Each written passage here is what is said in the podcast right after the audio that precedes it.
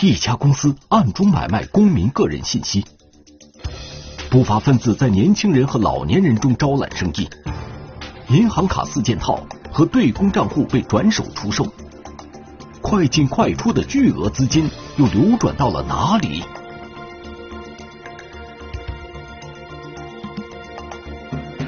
断卡行动，天网栏目即将播出。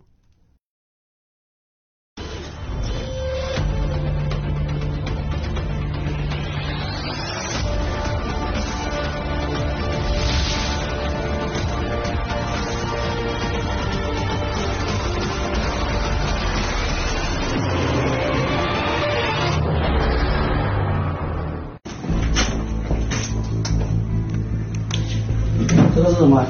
手机壳，哪个的？银行拿过来的，那是拿来做什么啊？你买来做什么啊？注册支付宝的，全部注支付宝账号的。注册支付宝拿来做什么用？你要那么多支付宝做什么用？现在没注册啊，就说你要注册来做什么用他？们叫我帮他们注册。哪个他们？他们徐某？是一家会计服务有限公司的法人代表，但是这个公司的实际业务却涉嫌买卖公民个人身份信息。广西百色市田林县警方发现他们大肆贩卖包括身份证、银行卡、电话卡、网银在内的银行卡四件套和对公账户，谋取暴利。抓捕徐某意味着田林警方侦查了一年之久的断卡行动进入收网阶段。两份酱。我叫的。啊。二零一八年九月二十七日，广西百色市田林县公安局接到一条匿名的举报信息，有人在田林县以五百元至一千五百元不等的价格大肆收购公民个人信息，并使用这些信息办理电话卡、银行卡、网银等。他们一般都是单独的去接触，然后那就是一个存一个，但实际上是谁来收，具体名字咱是不知道的。虽然举报的信息比较模糊，但举报人确定这些收购公民个人信息的嫌疑人经常出入当地的娱乐场所。经过一段时间的暗中摸排，田林警方盯上了一个叫韦某启的人。韦某启，但没有稳定的正当职业，但该吃这一块又不太正常。韦某启是田林县百乐乡人，但长期在田林县县城内活动。因为他是涉及这个银行卡，那说明应该跟这个钱是有关系的。然后我们就对他的资金进行分析，发现了这个流水确实不正常，跟一些公司有资金的来往，做什么事情才有这个资金往来，我们不得而知。民警发现，每隔一段时间，韦某启就会带不同的人去往南宁市。我们不能够去接触相关的人员，因为一旦接触，就有可能会逃走行蛇。我们要再做进一步的调查，就会很困难。被韦某启带去南宁的有年轻人，也有老年人，他们大都是田林县的农民。这些人在南宁的具体活动引起了民警的好奇。韦某启带这些人到南宁，先去到电信部门办理手机卡，到银行部门办理了这个银行卡，然后带他们去其他部门照相、签字、按手印。这些人来到南宁后，名下都注册了公司，开设了对公账户。他们从农民摇身一变，成为了企业的法人代表。发现这个情况了以后的话呢，我们就到他们所办的公司去核查。核查的过程中就发现这些公司实际经营地址都不存在。所谓的这个公司地点，要么是在很偏僻的，要么就是在一个小区里面的哪一层楼哪一号，比如十栋十层等等，这些都不是真正的这些公司。相当于是一个空壳公司。这一伙人办这个空壳公司的话呢，是肯定是存在有一些利益往来的。在没有具体业务的情况下，这些空壳公司账户上的资金流水却十分频繁。而且账户上的资金都是快进快出，每天的资金往来少则几万元，多则上百万元。当时我们打论分析，这些卡有可能拿去做电信诈骗，或者拿去洗钱。但洗钱的这个上游犯罪不是在我们田联实施的，这个电信诈骗也不是在我们田联实施的，只是在我们这里买了银行卡拿去用而已。那我们能不能做？要不要继续往下做？争议是暂时的，买卖公民个人信息的违法行为。既然已经在田林县出现，公安机关必须坚决予以打击，同时寻找上游犯罪的线索和证据，顺藤摸瓜，打击到底。一场断卡行动就此展开。我们就是要锁定是谁来到这里买的卡，我们要调查了买的这个卡是拿去做什么，有没有去实施犯罪。千头万绪，焦点还是集中在韦某启身上。从二零一九年五月起，韦某启往返田林县和南宁市的次数明显多了起来。他每次到南宁都会出入江南区的一个大型商场。经常与他一同进出的还有两个年轻人，一个叫陆某强，田林县百乐乡人；另一个叫徐某，福建省顺昌县人。自小生活在田林县，曾因诈骗犯罪被公安机关打击处理过。二零一九年五月底，徐某在南宁市注册了一家会计服务有限公司，办公地点就在江南区的大型商场内。经过调查，警方确认徐某是真正的幕后老板，韦某启和陆某强都是他的手下。经过一段时间的观察，民警发现进出徐某公司的人员较为复杂，而这些人员之间并不完全认识，因此民警决定乔装成客户一探虚实。他们公司的业务范围，业务范围呢，就说是帮他人去注册办理公司业务，那我们就是以客户的形式让他帮我们来办公司经营需要的条件。和材料手续费是三千八百块钱，给了他，他就会帮我们办理。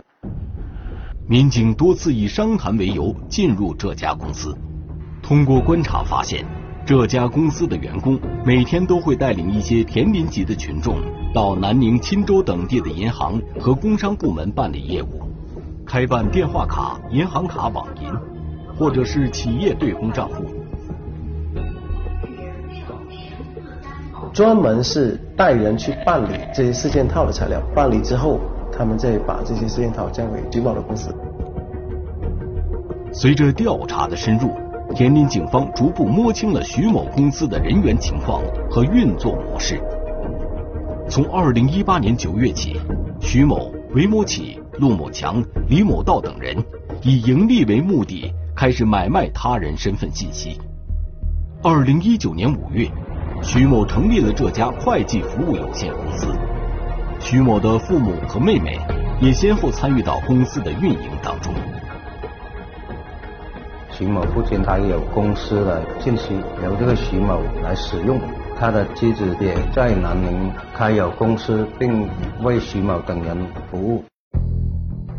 徐某以公司为掩护，招收员工，发展收卡人，以五百元到两千元不等的价格。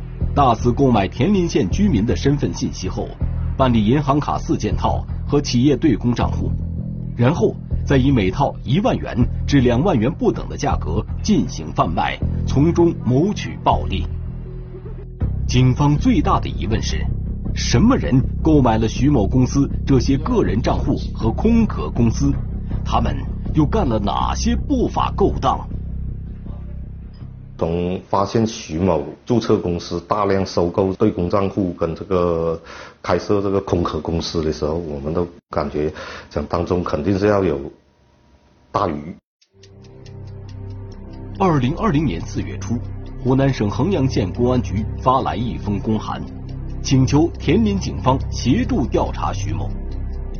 原来，湖南衡阳警方在当地捣毁了一个以李某强为首的网络赌博团伙，而徐某正是向这个网络赌博团伙提供银行卡、电话卡、网银以及对公账户等材料的卡商。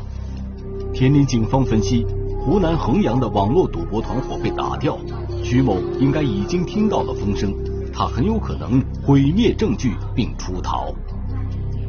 二零二零年四月十四日，田林县公安局成立四幺四专案组。四月十五日，专案组赶赴南宁，对以徐某为首的犯罪团伙进行抓捕。我们就一直在他家的地下室这样的蹲点。到了六点钟的时候，他三个人一同下来，我们就直接开车过去，把了这东西，我们的民警直接下车就把控制了。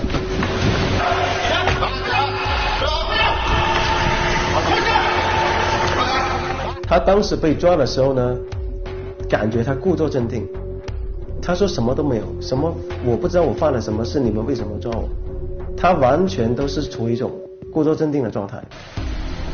民警抓获徐某，徐某的情人和他的同伙李某到后，对徐某的住处进行了搜查。徐某说，这处房子是他情人的家。他偶尔会来住几天。民警从这里搜出三十二张电话卡、两台电脑和七张银行卡。随后，民警又带着徐某连夜前往其公司进行搜查。由于欠缴电费，徐某的公司已处于断电状态，民警只能借助手电筒进行搜查取证。里面人去楼空，这种感觉什么都没有，只有两台电脑、纸屑啊什么垃圾一地的，感觉到这个电子证据不能够提取，灭失了。还有的希望就是徐某在锦绣那边的居住地，唯一的希望就在那里。而徐某位于南宁市青秀区的家也是空空如也，几乎没剩下什么东西。给我感觉就是在我们行动之前已经有所察觉，工作室还有居住地全部全。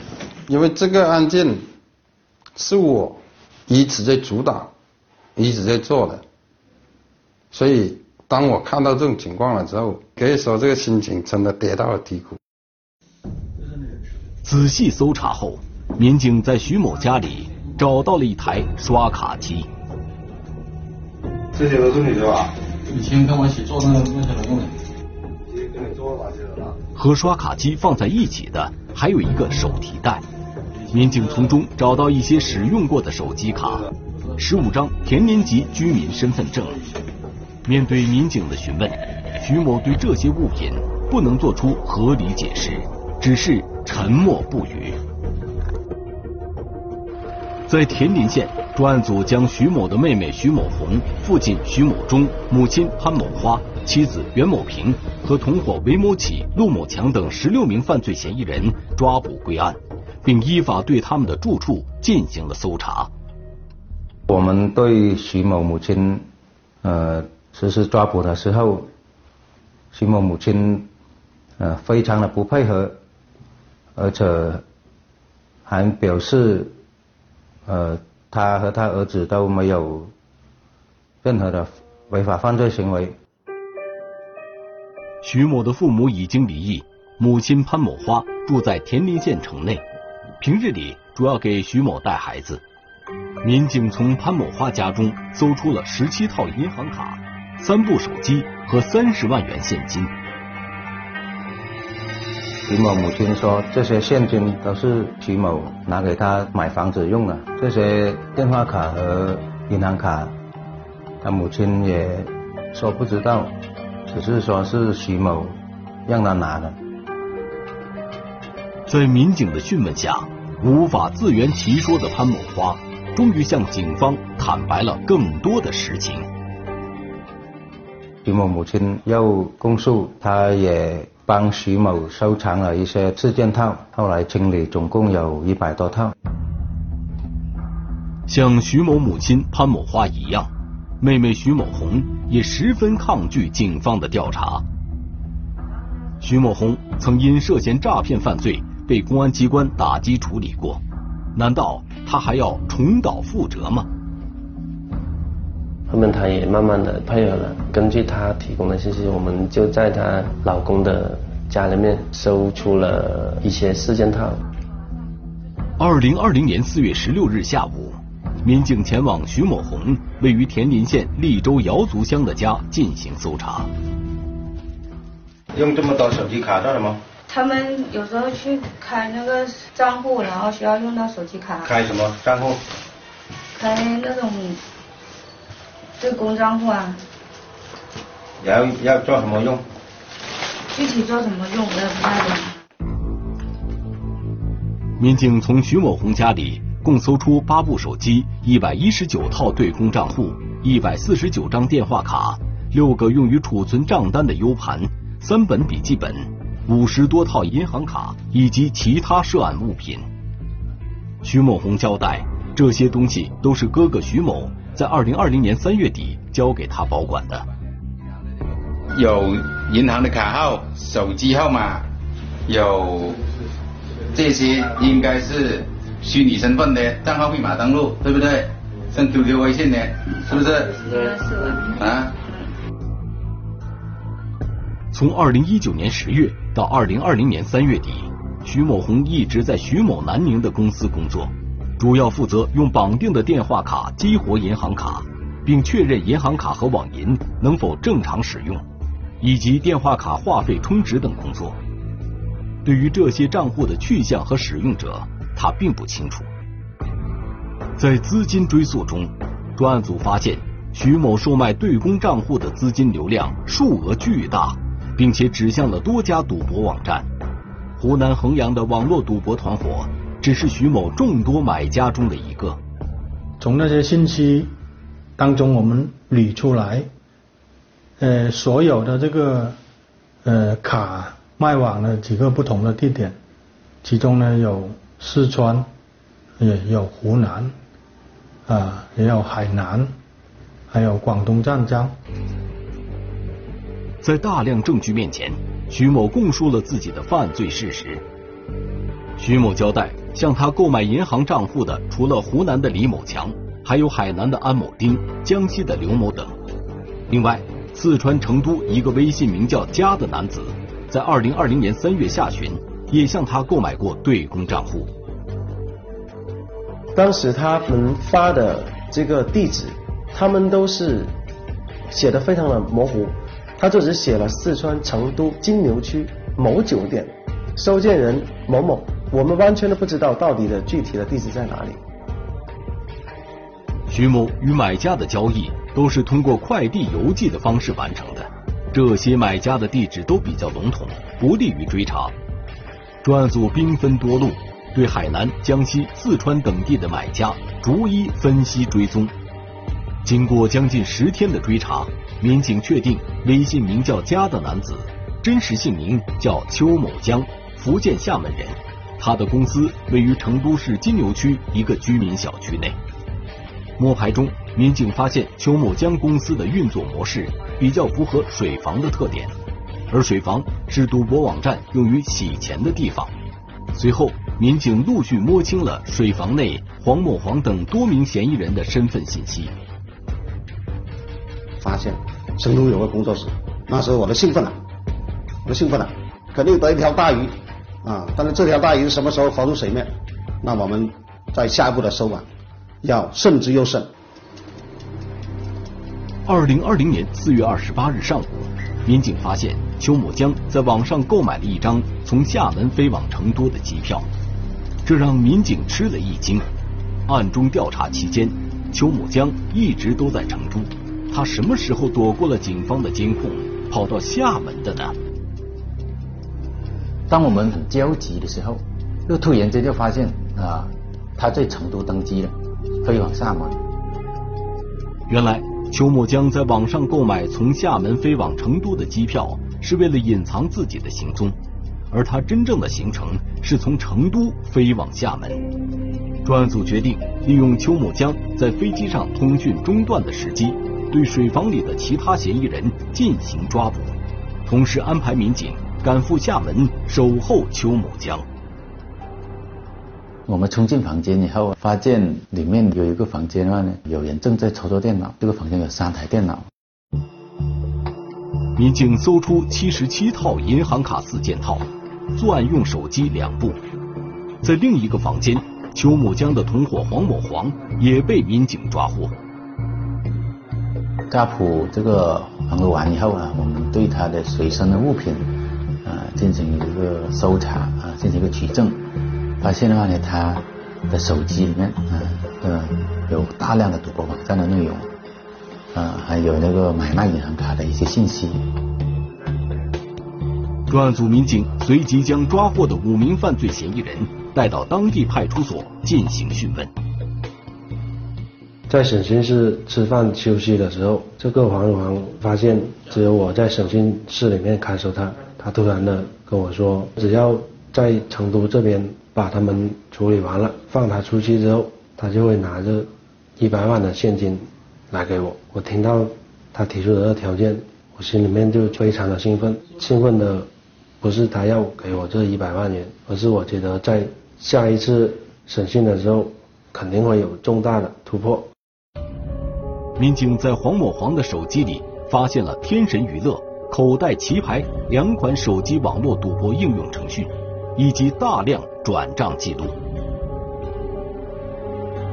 黄黄在大量的证据面前，他也承认口袋棋牌这个 APP 是通过充值的方式进行赌博，里面有很多种游戏，通过微信充值也有，通过支付宝充值也有，呃，每天这个 APP 充值量资金量都很大，而且他们在每一局。赌博结束以后，都会抽取一定的水钱。四月二十八日下午三时许，在厦门机场，刚刚走下飞机的邱某江被守候多时的民警抓获。专案组马上将厦门、成都两地的嫌疑人押解回田林县进行审讯。我们也让。邱亚江亲自演示了口袋棋牌这个赌博 APP 怎么去充值，怎么去玩，不定时的有抽奖活动，你抽中了多少钱，他也是按实际来去给你，以这种来引诱更多的人来注册，因为他很明显有一个抽头渔利这个数额是很符合赌博这个罪行的。成都方面的嫌疑人到案后。专案组开始集中精力调查徐某其他方面的买家。二零二零年九月十一日，田林县警方在海南省将以安某丁为首的网络赌博团伙十二名犯罪嫌疑人抓捕归案。九月二十五日，在江西省永修县将刘某等五名犯罪嫌疑人抓获。截止到二零二零年十二月一日，在这次断卡行动中。田林警方共抓获犯罪嫌疑人八十人，冻结涉案银行账户一百一十七个，扣押涉案资金一千二百余万元人民币。